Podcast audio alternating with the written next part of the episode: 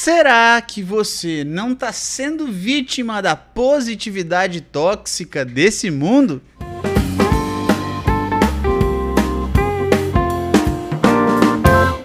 Queridos e queridas, bem-vindos ao nosso podcast Café com Bolacha, o seu podcast de filosofia para provar que boas reflexões cabem no tempo de um cafezinho. E eu, o Prof. Toninho, venho trazer hoje para vocês uma reflexão sobre positividade tóxica. Você viu na chamadinha que eu te perguntei: será que você não está sendo vítima da positividade tóxica desse mundo? Aí você vai falar assim: ó, oh, Torinho, me parece meio estranho, porque o mundo parece estar tá cada vez mais pessimista, mais para baixo, mais ruim, as tragédias, as notícias, as desgraças, noticiário, tudo isso só faz enxergar que o mundo tá ruim. Pois é.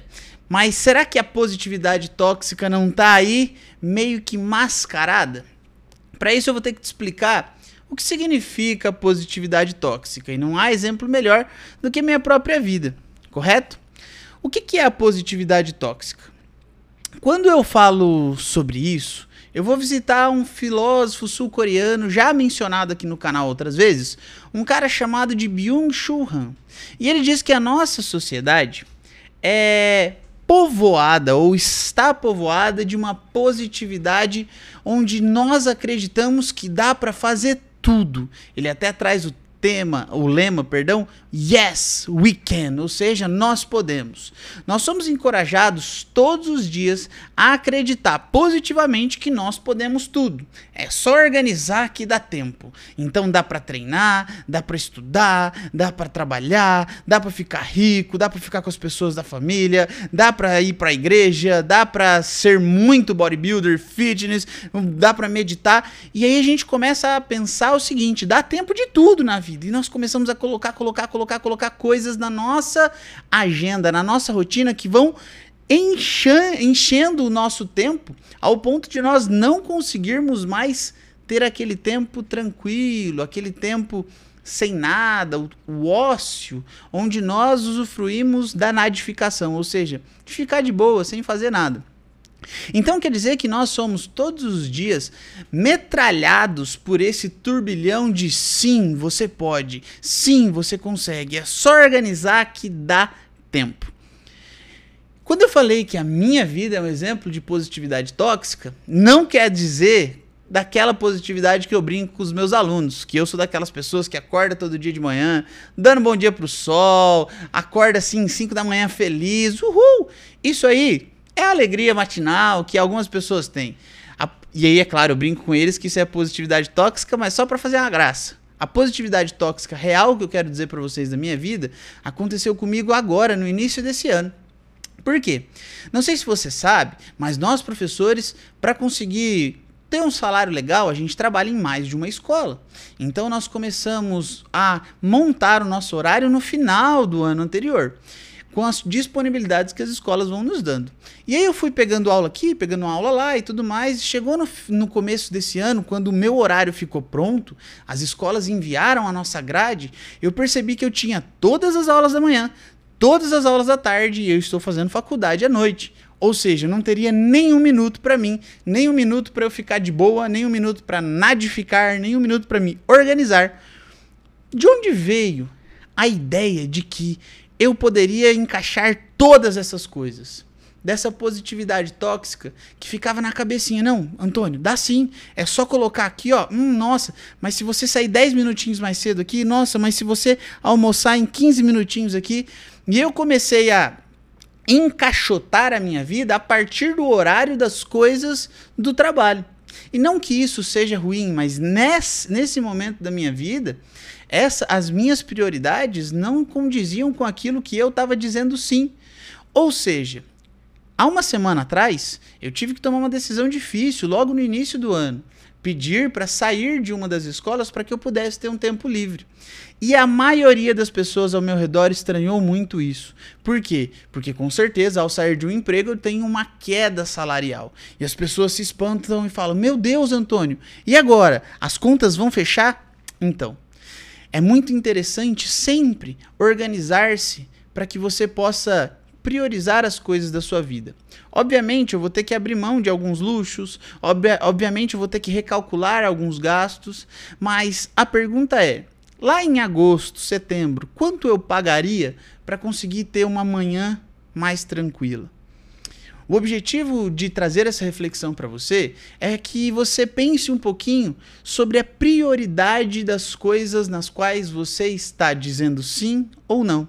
Porque no final das contas, esse problemão que eu trouxe para minha vida e que eu estou partilhando com vocês é um problemão de sim ou não. Ou seja, para quais coisas eu disse sim e para quais eu disse não.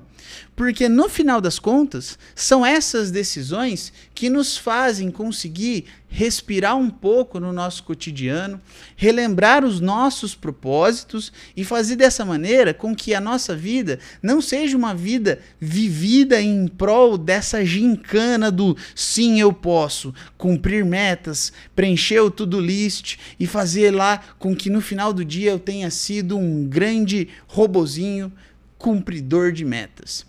Não estou dizendo aqui que você não precisa se organizar. Nesse próprio podcast, eu já falei para vocês a importância de construir sonhos e metas. No entanto, existe um limite onde você precisa pausar, refletir e dizer o seguinte: até onde eu posso e até onde eu não posso? Quais são as minhas prioridades? Porque dessa maneira você vai conseguir, sim, ter que escolher e com certeza fazer a melhor escolha. Porque eu tinha de um lado um salário mais legal e a falta de tempo. Do outro, a falta desse salário mais um pouco mais de tempo. E nesse momento da minha vida eu tive que priorizar esse um pouco mais de tempo em detrimento do salário. Prof, mas e aí? Como faz? Como faz que a gente aprende a viver com as escolhas que nós tomamos?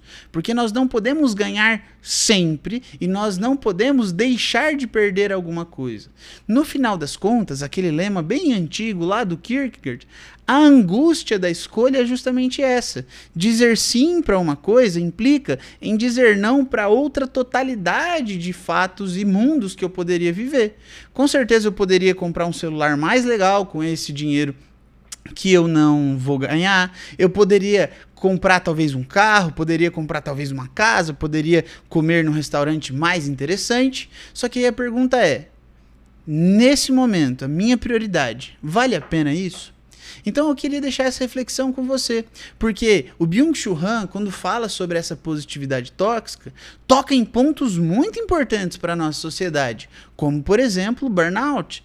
As pessoas, de tanto dizer sim, cabe, não, sim, dá, sim, vamos colocar aqui na minha rotina, querem dar conta de fazer tudo, não conseguem dizer não porque não querem viver com essa angústia, e o resultado disso é que elas acabam tendo essa síndrome da exaustão mental, emocional e física por excesso de produtividade.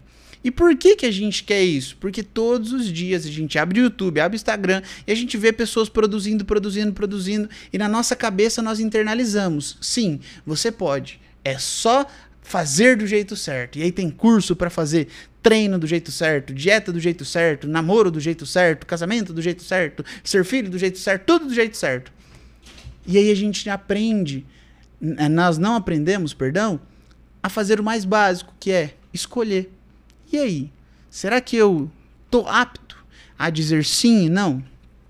Então, meus queridos e minhas queridas, para a gente encerrar, eu gostaria de te convidar hoje a sentar um pouco e escrever quais são as prioridades que você tem para esse ano, para esse mês, para esse próximo biênio, enfim, escolha um tempo e defina quais são as suas prioridades. E aí pergunte-se se as coisas que você está dizendo sim e não hoje em dia condizem com o que você quer na sua vida. Não estou fazendo com que você se negue ao mundo no qual nós vivemos, mas eu estou fazendo com que você reflita sobre a condição que você escolhe sobre estar nesse mundo em que vivemos. Queridos, beijos, fiquem bem. Não se esqueça de se inscrever aqui no canal, ativar o sininho e, é claro, mandar mensagenzinha lá no Instagram para a gente saber se você está gostando. Comenta aqui embaixo se você está conseguindo dizer sim ou não do jeito correto. Beijos, beijos, até a próxima semana. Fui!